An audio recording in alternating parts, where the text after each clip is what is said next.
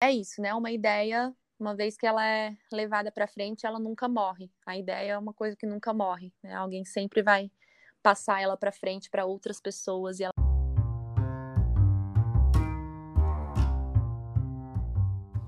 Afinal, estar de bem com a saúde é estar magro? A alimentação para ser saudável tem que ser restrita? Emagrecer tem que vir acompanhado de sofrimento? Que tal hoje eu e você ver a alimentação de uma forma mais leve e um pouco diferente? Organizando as paranoias de uma alimentação saudável e sustentável. Eu sou a Bruna Batista e hoje, para bater um papo com a gente, está a nutricionista Natália Camarso. Seja muito bem-vinda, Nath. Bom dia, obrigada, obrigada pelo convite. E daí você começou com um monte de pergunta e quantos nãos, meu Deus! Nutricionista, sou professora de educação física, é, trabalhei muito tempo com essa área da nutrição esportiva e dessa nutrição para estética. E hoje estou fazendo doutorado na Universidade Federal do Paraná. Sou professora de graduação também. E daí é, a gente vem nessa vertente aí tentando desconstruir essa nutrição estética, essa nutrição só voltada para questões superficiais e mostrar para esse pessoal que não tem nada a ver beleza com magreza, saúde com magreza, nutrição com magreza. E realmente é um padrão um pouco difícil de ser quebrado, tá nadando contra a corrente aí. É, a forma de falar sobre alimentação está diferente, está mudando, mas é um processo ainda bem longo, né, Nath? Sim, é longo porque a gente veio de uma criação. Eu costumo falar que antes de a gente ser profissional, a gente é humano, né? E a gente está envolto numa, numa sociedade que é extremamente gordofóbica, que é, é extremamente. É, tem um relacionamento extremamente conturbado com a alimentação. E por muito tempo a nutrição passou por restrição, por dietas restritivas, por regimes alimentares. E a gente ainda sofre um resquício, um resquício disso muito grande ainda. E quando a gente fala em equilíbrio, é, na verdade, um parar de fazer dieta, é, incluir vegetais, incluir hortaliças, frutas, é, castanhas, enfim, e não excluir e não retirar a sobremesa da mãe, da avó, né? Aquela comida que a gente tem até mesmo um, um laço afetivo com ela. Uhum. E muito pelo contrário, incluir esses alimentos também. É, e não dosados, não, ai, só posso comer esse pedacinho que me é permitido. Não. É, isso não é equilíbrio, isso também é restrição, que é o que as pessoas não entendem é, dentro de uma dieta equilibrada, dentro de uma dieta rica em, em verduras, em frutas, enfim, isso cabe de vez em quando. Essas escapadas, é, vamos colocar de três, quatro, cinco refeições por semana que não estão dentro daquele rol do que é considerado saudável, é, é totalmente cabe, sabe? Não é uma coisa uhum. que, que fica fora é, sobre essa alimentação perfeita, né, da internet e que as pessoas aparentam ter. Isso faz criar nas outras pessoas, pessoas normais, né, como todo mundo, a falsa impressão de que elas não têm uma boa relação com a alimentação e por isso o corpo delas não é tão perfeito como aqueles da internet. Mas, gente, não existe essa alimentação perfeita, essa vida perfeita e esse corpo perfeito. Isso é pintado, isso é artifício para, infelizmente, vender, para gerar like, para gerar engajamento, para gerar a, a impressão de que se você seguir aquela pessoa, consumir o conteúdo daquela pessoa e comprar os cursos daquela pessoa, você vai de fato ter uma vida plena e feliz. E isso, esse artifício de venda é utilizado no mundo desde que o mundo é mundo. Então, chegou a hora dos profissionais serem reais e começarem a falar sobre isso, né? A gente já tem um discurso bem bacana sendo elaborado na internet sobre isso. E a dica que eu dou é: se você está seguindo uma pessoa que seja um blogueiro, seja um profissional, seja uma pessoa que diz ter um lifestyle fitness, né, coisas do tipo, e que ao olhar para aquele perfil, você se sente mal consigo mesmo, mal com a sua vida, mal com a relação com o seu corpo, com a alimentação, sinceramente, a dica que eu dou é deixa de seguir, porque ninguém é perfeito, ninguém tem uma alimentação é, corretíssima e super saudável o tempo inteiro, e isso sobre ser correta e ser saudável é, é uma grande questão, né? Porque faz parecer com que a, a alimentação que contém um doce, que contém uma fritura, que, enfim, não é saudável e está longe de ser isso. Né? A alimentação saudável, ela é a alimentação que abrange o lado social, o lado, o lado afetivo, o lado de se relacionar com as pessoas. A alimentação não é só nutriente. Então, assim, se você está olhando aquele perfil daquela pessoa que faz, por exemplo, o seu almoço em família parecer uma, uma aberração dietética, sinceramente, pare de seguir esse perfil, porque isso não tem nada a ver com alimentação saudável. Até porque se alimentar não é para te deixar triste, não é para ser um sofrimento, né? Porque tem alimentos Exato. que são saudáveis e são gostosos, a gente aprende o um novo paladar, né? Vai conhecendo outros alimentos mas tem coisas assim que não são boas mesmo. E aí a pessoa não gosta daquilo, passa o dia inteiro se torturando. Eu já tentei vários tipos de dietas. E durante, desde quando eu tive filha, então é, são seis anos em que meu corpo foi mudando e eu fui tentando lutar contra isso. Mas a dieta, eu nunca consegui fazer ela durar muito, porque o tempo que eu fico faz, tent, ficava, né, tentando emagrecer, tentando fazer aquela dieta, extremamente restritiva, eu comia coisas que eu não gostava, às vezes eu gastava caro em alimentos assim que eram ruins e que, que eu não ia me alimentar com aquilo, ficava frustrada, gerava mais ansiedade, mais vontade de me alimentar. Pois é, isso é um grande problema, assim, e é por isso, né, que inclusive saímos em defesa do Guia Alimentar para a População Brasileira, que diz que a alimentação ela deve considerar, inclusive, aspectos culturais, socioeconômicos. Então, o nutricionista que não considera os alimentos que você gosta, os alimentos da sua cultura, da sua rotina, para fazer essa prescrição nutricional e para fazer essa orientação, é, ele está indo contra um princípio básico né, da alimentação. Então, não adianta a gente tentar pegar uma, uma dieta que não cabe no nosso bolso, na nossa rotina, na nossa preferência e se adequar a ela. Nunca vai funcionar, é. não vai dar certo. E aí a gente entra naquele ciclo de frustração, que foi bem o que você falou, né? Ai, não consigo fazer, e aí se frustra, e aí se culpa, e a culpa não é do paciente, a culpa não é de quem não consegue fazer. Infelizmente, como profissional, eu tenho que falar, a culpa é do profissional que não conseguiu fazer com que aquela alimentação faça parte da vida da pessoa, né? Pensar numa alimentação que de fato surta os efeitos em saúde, em estética, se for o caso, mas que não obrigue a pessoa a viver em função da dieta, porque isso não é vida, né, minha gente? É. O profissional nutricionista, ele as pessoas já veem como um profissional para elite, né? Para quem tem uma condição financeira diferente, para poder conseguir. No SUS tem esse profissional, é complicado para conseguir. E aí as pessoas nem querem ir ao nutricionista justamente por isso, porque elas acreditam que a dieta que ele vai passar é com castanhas, é com alimentos que não vai conseguir comprar.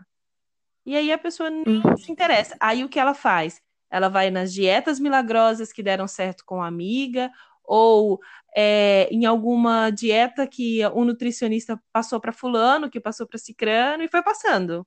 E aí acha que aquilo vai funcionar com ela. Nossa, pois é, né?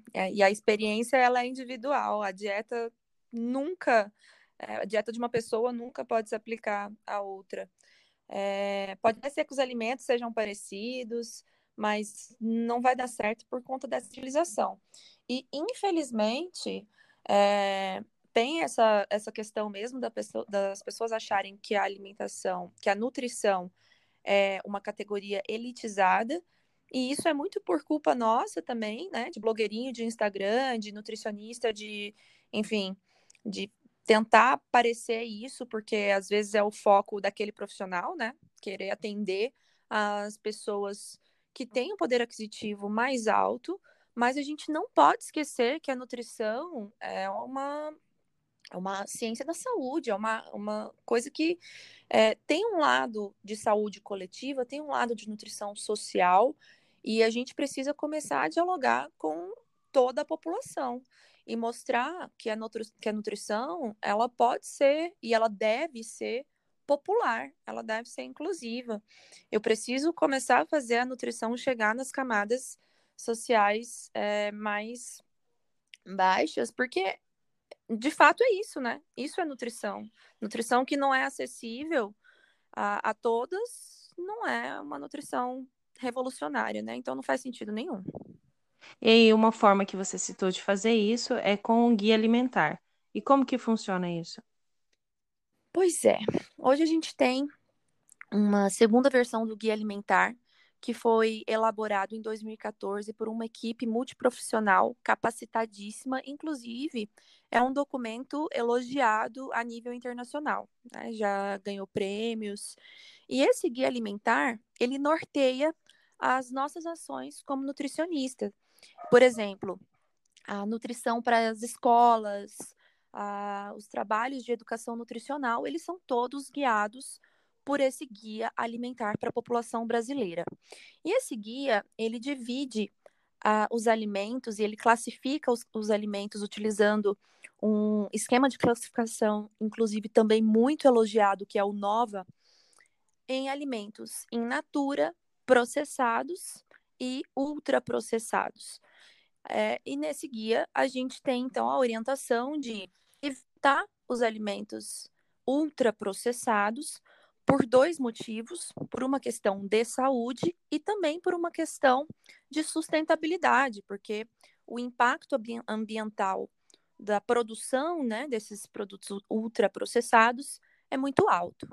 Além disso, a gente tem uma recomendação de evitar, reduzir o consumo de produtos derivados de animais, também por esses dois motivos, né? O excesso é, pode ser prejudicial à saúde, principalmente quando não há ingestão de frutas e hortaliças, e por uma questão de sustentabilidade, já que hoje a produção de alimentos é a principal causa de pressão no planeta, né? E a gente tem que pensar que hoje somos 7,6 bi, mas a projeção para 2050 são 10 bilhões de pessoas e como que a gente vai produzir comida para esse tanto de pessoas, né? Então, isso são dados científicos que estão no, no guia alimentar, que está sofrendo um ataque nesse exato momento, né? A, a indústria de alimentos brasileiro, infelizmente, em conjunto com o nosso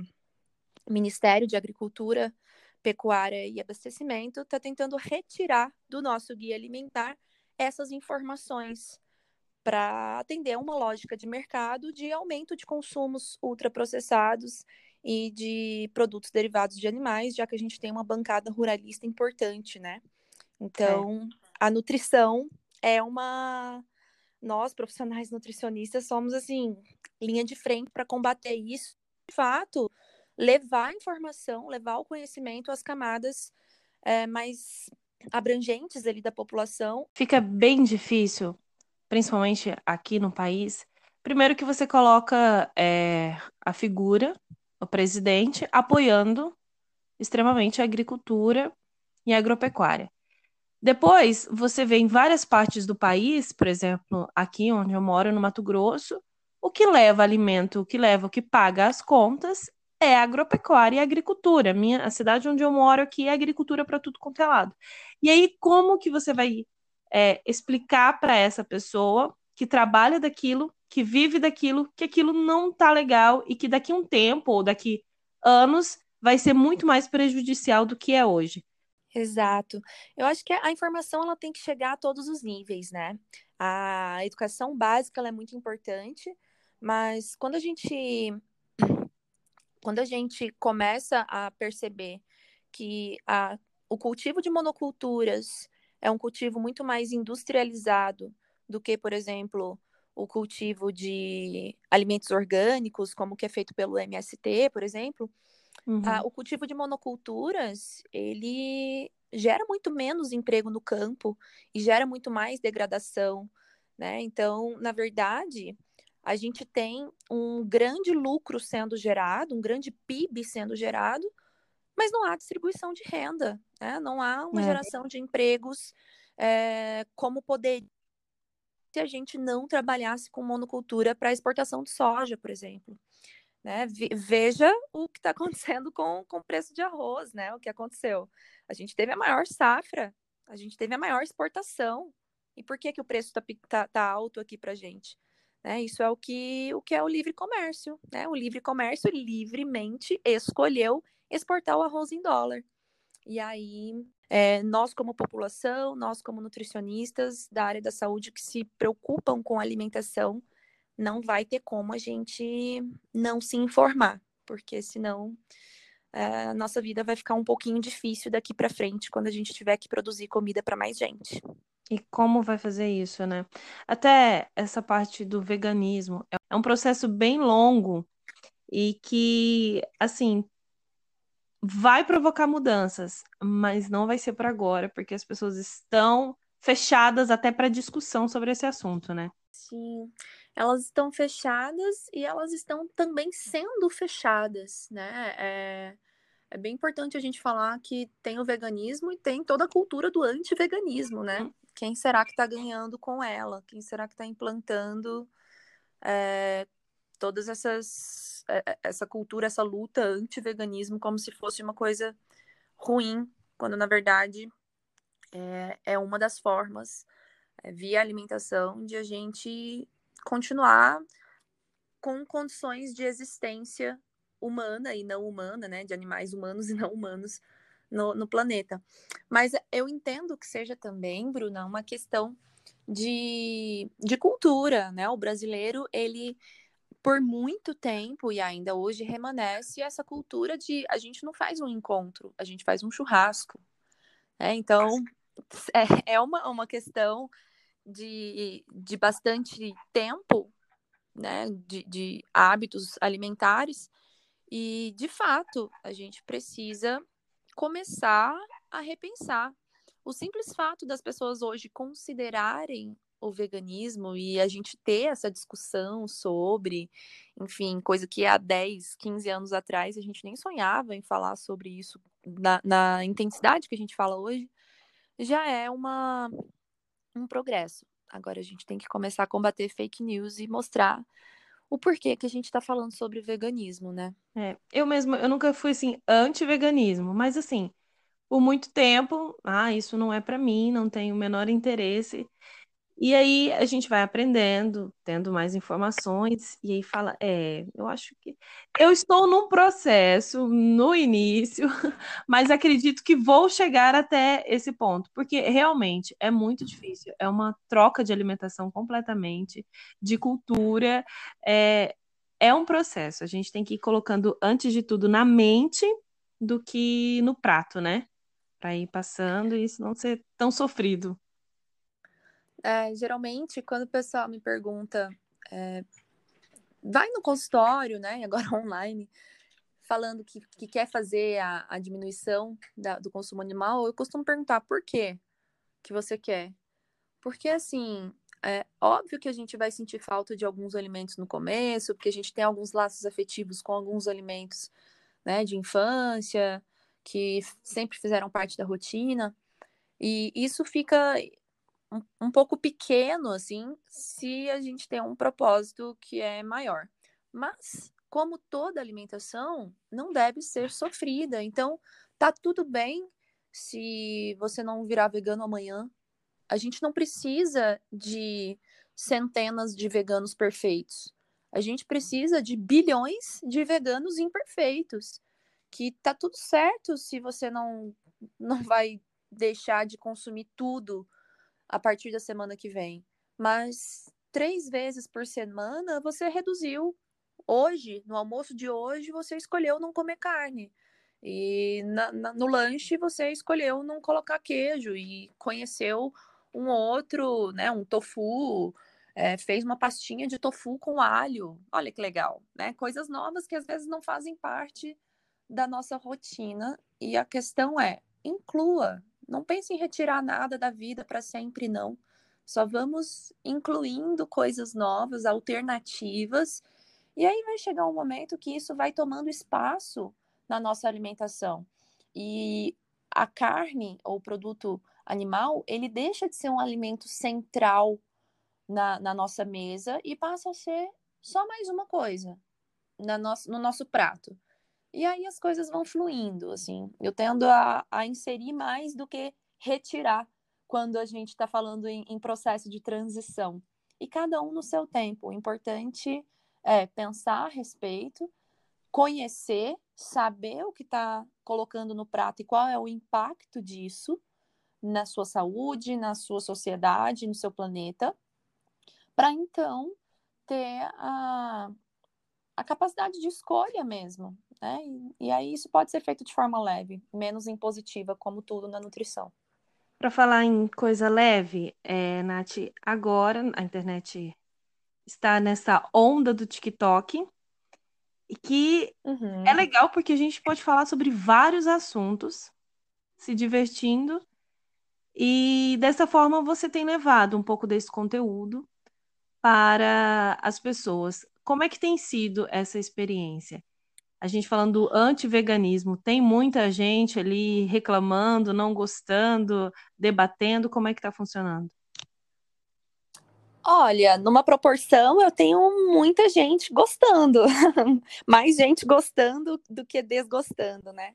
É claro que existem pessoas que são ignorantes, e quando eu falo ignorantes, no sentido de ignorar o conhecimento mesmo, de não ter acessado esse conhecimento é, por viverem em, outras bolhas, né? Rodeado por outras culturas.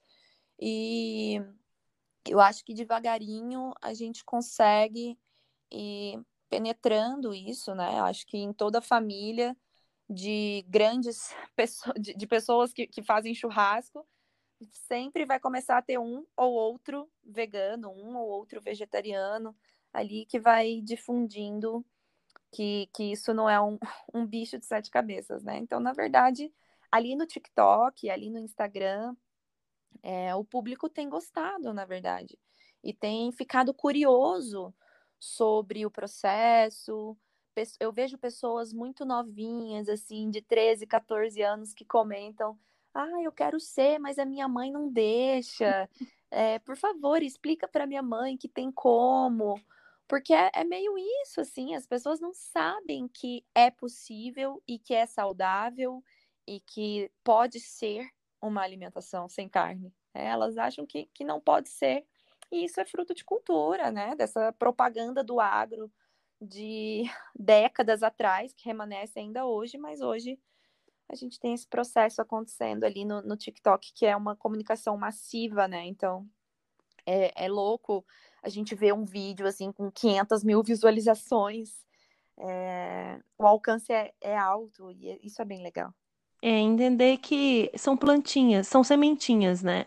Que a gente vai plantando e que vai mudando aos pouquinhos ali. Aquele vídeo com uma pessoa que viu já, já gera uma conversa com outra pessoa, e aí esse assunto vai sendo pelo menos debatido mais vezes, né? E é legal, a galera também, assim, a gente fala do agro, mas é importante a gente pensar que em todos os lugares, né, existem pessoas fazendo bons trabalhos. Tem gente que, que fez, é, enfim, que é dessa área, que está trabalhando com agrofloresta, né? Tem pessoas de fato comprometidas com um desenvolvimento econômico, porém sustentável. E assim, é, não é para fazer uma ta ser taxativa aqui e falar mal do agro, é, agora sim, esse agro que explora, esse agro que enriquece o grande empresário, que diminui emprego no campo e que, de fato, só está explorando os recursos naturais em prol de capitalismo, de enriquecimento, esse agro, ele se assemelha, fazendo uma, uma analogia bem, bem reducionista, assim, ele se assemelha a um nutricionista que está fazendo um péssimo trabalho de restrição alimentar, a um médico que está sendo gordofóbico, a um, enfim, existem maus profissionais em todas as áreas, né? E eu acho que a grande questão é quando a gente é, sai dessa bolha de que o enriquecimento é algo normal e desejável e que tá tudo bem explorar pessoas em todos os níveis para enriquecer. É, é, é, é, um campo que sai um pouco da parte profissional e é um pouco de ideologia, de moral, de caráter, enfim. E aí isso vai moldar atitudes profissionais também, tanto do, das pessoas que trabalham com, com agricultura, quanto com pessoas que são nutricionistas, médicos, advogados, enfim. Você falando sobre gordofobia, dá um link para nossas perguntas colocadas na caixinha, e uma delas é assim, como entender que o profissional é, está sendo gordofóbico ou tendo atitudes assim. Esse assunto é um pouco delicado, mas é bem real, né? A pessoa sofrer gordofobia durante um atendimento com nutricionista ou outros profissionais da saúde também. Uhum. É, então, primeiro de tudo, você foi na consulta para falar do seu peso? Você chegou lá com, com uma queixa de emagrecimento? Aquele profissional, ele te fez entender ou pareceu te querer fazer você entender que o seu corpo ele tá errado, embora você possa ser inclusive saudável, né? Ser uma pessoa ativa, com uma boa alimentação, taxas bioquímicas normais, mas assim, aquele profissional tá falando recorrentemente do seu peso. Existem vários níveis de gordofobia, né? E várias formas, inclusive que as pessoas não sabem que são gordofobia, né? Que fica tão velado é, por exemplo, você vai emagrecer agora para ficar bonita, ou uhum. emagrecer para ser saudável. Cara, quem disse que a pessoa precisa ser magra para ser bonita? Onde que se associou? Qual foi o lugar no tempo que se associou magreza à beleza? Sabe? Quem ganha com isso? Quem perde com isso? É, esse processo, esse ciclo, né, do, da tentativa de emagrecimento, aí você obtém um, um resultado parcial, e aí não consegue manter, se frustra, engorda. Tentativa de emagrecimento, resultado parcial, não consegue manter, se frustra, engorda. Isso é, é um ciclo. Vicioso. Eu eu passei. Sim, pessoas ganhando dinheiro com ele. Eu passei seis anos da minha vida sem entender que eu não queria emagrecer. Eu sofri hoje quando eu entendo que eu estou bem com o meu corpo, tá legal, eu quero ter uma, uma vida um pouco mais saudável. É, tive ali no processo compulsão alimentar e tal. É isso que eu quero resolver. Mas hoje, nesses seis anos, eu tô com o meu corpo mais gordo. E antes, eu fico, às vezes eu olho minhas fotos assim, eu falo, gente, eu estava tão magra e eu estava me frustrando por aquilo que os outros me, me falaram me falavam que você tem que emagrecer, que você tem que emagrecer. Na tentativa de emagrecer para agradar a, ao que os outros estavam falando, ou que viam de mim, e eu não entendia que eu não tinha necessidade nenhuma de emagrecer. Eu não, eu estava legal com o meu corpo. Gira uma grana, né? Essa, essa uhum. frustração das pessoas.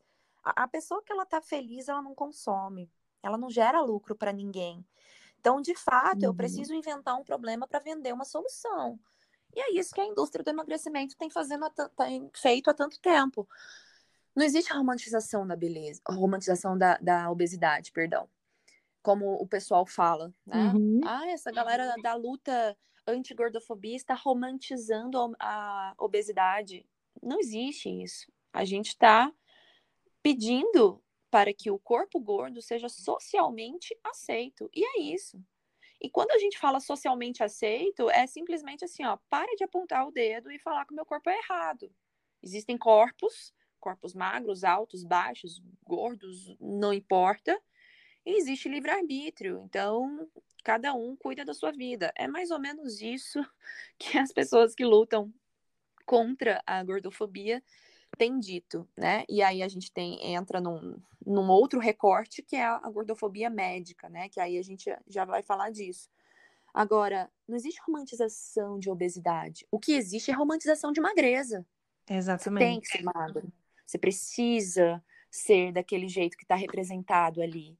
E ninguém é daquele jeito que está representado ali. Tá todo mundo tentando, enquanto tá todo mundo nessa tentativa, tá todo mundo consumindo os alimentos que entram na moda, os chás, as cápsulas, os profissionais que postam antes e depois. Isso é uma indústria, né? Os suplementos. E se você estiver satisfeito e liberto disso e estiver simplesmente se alimentando bem porque você se ama, cuidando do seu corpo, fazendo atividade física porque você se ama e não porque você se odeia, você vai consumir menos e pessoas vão deixar de lucrar. Então, quando a gente entende isso, é claro que não é uma chavinha que muda, mas é um processo para falar, bom, o que, que eu quero? Qual é o meu corpo? Qual é o, a minha genética? É, eu estou bem? Eu estou saudável? Eu, como que está a minha alimentação? É, isso é o saudável, né? E isso é o que a gente quer, nós da nutrição queremos. Não se olhar com carinho, né? Alimentar. Exato, se olhar com carinho. Não tem nada de saudável em sofrer compulsão alimentar, em ter transtornos alimentares, em, em olhar no espelho e se odiar e fazer restrição para ficar magro. É. Não tem nada de saudável nisso.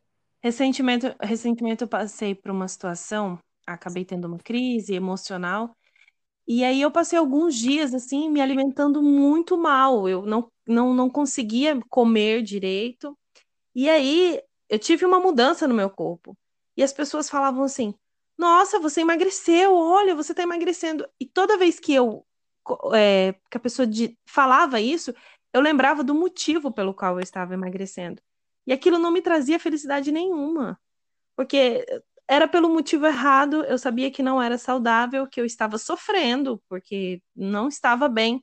Então, assim, emagrecer não quer dizer que você está bem.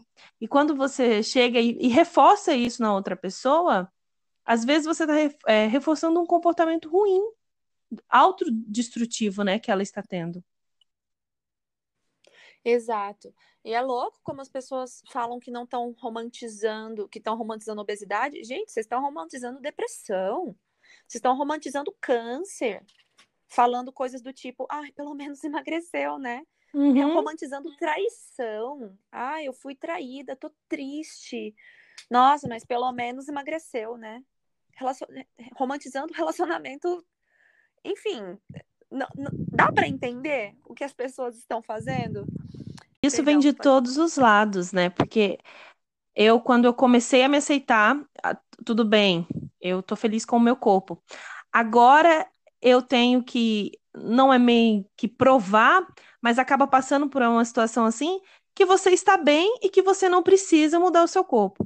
Eu recebi uma promoção numa empresa e aí eu fui contar para minha mãe. Mãe, liguei, a gente morava em estados diferentes. Mãe, recebi tal promoção, tal, tal. E ela, parabéns, minha filha, que bom, agora só falta emagrecer. Como assim? Como assim? Eu recebi oh, uma, mulher. nossa, uma mega oportunidade. Por que que eu tenho que emagrecer? E realmente, durante muito tempo depois que eu fui entender que talvez aquele aquele comentário não foi maldoso no sentido assim, não gosto de você. Foi um cuidado, mas como que Exato. muda isso? As pessoas. Uh, uh, não é que elas são más. A gente tem que entender e aceitar que a gente é gordofóbico. Que a gente acha o corpo gordo errado. A, a primeira coisa que a gente tem que entender é que a gente é assim. Porque a gente foi criado assim. A sua mãe, ela estava na melhor das intenções. Por isso que o diálogo ele é importante. É, por quê? são coisas que a gente não tem muita noção, que foram construídas, que a gente acha que, que deve agir assim, e que começa a reproduzir sem pensar. Né? Por isso que o diálogo é importante. Falar, olha, esse comentário ele não é legal. Esse é um tipo de comentário gordofóbico e a gente tende a entrar em negação, né? Falar, não, eu não sou gordofóbico, não. Gente, a gente é assim, a gente está se desconstruindo. Eu fui tantas vezes, fui na minha profissão, fui na minha vida, fui com os meus amigos, fui com os meus familiares, sabe? Nessa tentativa, não é que nós somos pessoas horríveis, é que nós somos cooptados pelo sistema que a gente vive. Desde tá sempre, tá né? Bem. Exato. Eu, eu tive, assim, dificuldades até precisar me afastar um pouco de pessoas muito próximas de mim, porque não conseguiam entender. Eu tive que chegar um, um, um momento e dizer assim: olha, eu sou gorda, aquela pessoa que você, aquele corpo que você quer que eu volte a ter, não me pertence mais. Eu sou essa pessoa, você tem que entender. Ah, às vezes a gente não vai convencer e tá tudo bem também. Mas acho que a gente pode normalizar um. Olha, eu fico triste quando acontece esse tipo de comentário. É, eu tô, tô, me achando tão bonita. A senhora não tá me achando bonita também? É, eu tô gostando, assim, né? Eu, quando quando eu, eu, eu tenho que falar para quando eu tenho que ouvir das pessoas que eu tinha que emagrecer, eu, eu fico triste. É normal a gente falar. A gente tem que, que achar normal falar sobre os nossos sentimentos. Eu não gosto desse tipo de comentário. É, ele me faz mal. E será que você poderia não fazer ele de novo? Eu tô me achando. tô feliz, assim. Isso é, é uma questão assim, às vezes a gente vai conseguir, às vezes a gente não vai, né? Às vezes a pessoa tá aberta a nos ouvir, às vezes não está, e aí não, aí deixou de ser um problema nosso. Né? É. é um problema da pessoa. Mas eu tenho atendido muitas, muitas pessoas é, que não se sentiam acolhidas por outros profissionais de saúde, por outros nutricionistas, ainda com aquele velho discurso gordofóbico. E essas pessoas, a, o que eu mais escuto é: olha, eu tô tão feliz, a minha alimentação mudou tanto, o meu intestino tá melhor, eu tô com mais disposição, eu tô me sentindo forte, eu tô, enfim, várias coisas, né? Unha, cabelo, ciclo menstrual, tá tudo melhor. É, eu nem sei, não me pesei, mas assim, eu tô gostando, tô feliz, mas a minha família fica me perguntando: e aí, já perdeu quantos quilos? Porque sabe que tá fazendo acompanhamento nutricional, uhum. sabe? Uhum. Então é como se o nutricionista fosse um emagrecista. e, nossa, tantos antes e depois bacanas para a gente ter, né? Como é que tá seu humor, sua disposição, seu intestino, sua saúde, sua pele, seu cabelo, tudo é isso é que são coisas muito mais importantes do que o formato do seu corpo, né? Que refletem muito mais a saúde. Lá no Instagram eu coloquei assim, é, perguntei qual foi a maior loucura que já fez para emagrecer ou uma dieta aí revolucionária e duas respostas me chamaram a atenção. Uma que é bastante comum que é uma semana só comendo ovo e batata, que daí vem aquela história do fitness, né? Que é só ilusão também. Nossa, dá, dá, caiu até uma lágrima do meu olho direito aqui. Enfim, é, nenhuma alimentação restritiva. Funciona. Já passei por isso, já fiz essa dieta também. Vai fazer você tomar ranço de ovo e batata. vai fazer você não comer, porque você não quer comer o ovo e batata vai fazer você ter várias carências nutricionais e um péssimo relacionamento com todas aquelas outras comidas que não são parte dessa sua dieta que você passa a ver com maus olhos. Né? Outra, é... outra pessoa respondeu assim: Fiquei 20 dias comendo só abobrinha verde refogada. Enjoei da abóbora. com certeza. Assim, Demorou 20 dias para ah, isso. Óbvio, sim, ou claro. Gente, a gente não precisa sofrer para emagrecer. Não, não precisa. Para a gente finalizar, Nath, eu quero te perguntar se você tem algum livro, filme, documentário, alguma coisa para indicar para as pessoas aprenderem um pouquinho mais ou sobre veganismo, ou sobre esses vários assuntos que você aborda. Sim, olha, é... primeiro livro que eu gostaria que todo mundo lesse, de fato, e apoiasse, e eu estou realmente batendo nessa tecla, é o Guia Alimentar para a População Brasileira. Eu acho que é assim, é um material incrível que tira muitas dúvidas, que trata do básico. Não adianta a gente querer se aprofundar e ir lá para o topo da pirâmide sem conhecer a base.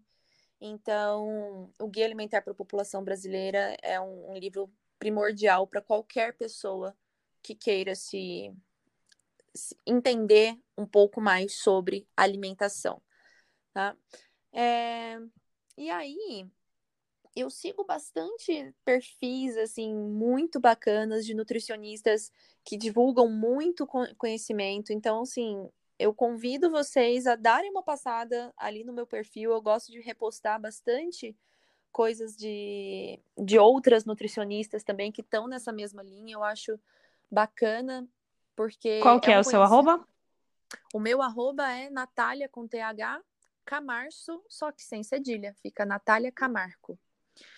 É, e eu convido vocês a darem uma passada por lá para a gente trabalhar nessa divulgação de conhecimento assim de forma mais acessível para todo mundo, né? Eu costumo pegar muito artigo científico, muita informação atualizada e transformar isso em, em um vídeo curto e falar sobre isso. Então eu acho que é isso, né? É, é democratizar o acesso a uma informação que às vezes é tão restrita, tão fica tão dominada ali na, na área acadêmica, tão contida na área acadêmica e trazer para a população. Vamos democratizar esse acesso. Vamos aprendendo. Nath, muito obrigada. Eu adorei o nosso papo. A gente conversou bastante, conversamos sobre muitas coisas, muitas coisas esclarecidas aqui. Eu espero que você volte. Eu estou lá te seguindo no TikTok. Muito, muito mesmo. Aprendendo bastante. e a gente vai compartilhando também. Porque vamos plantando, vamos colocando sementinhas aí e ver no que acontece, né? Muito obrigada. Isso. Eu que agradeço, Muito... Bruna. Prazer e volte sempre.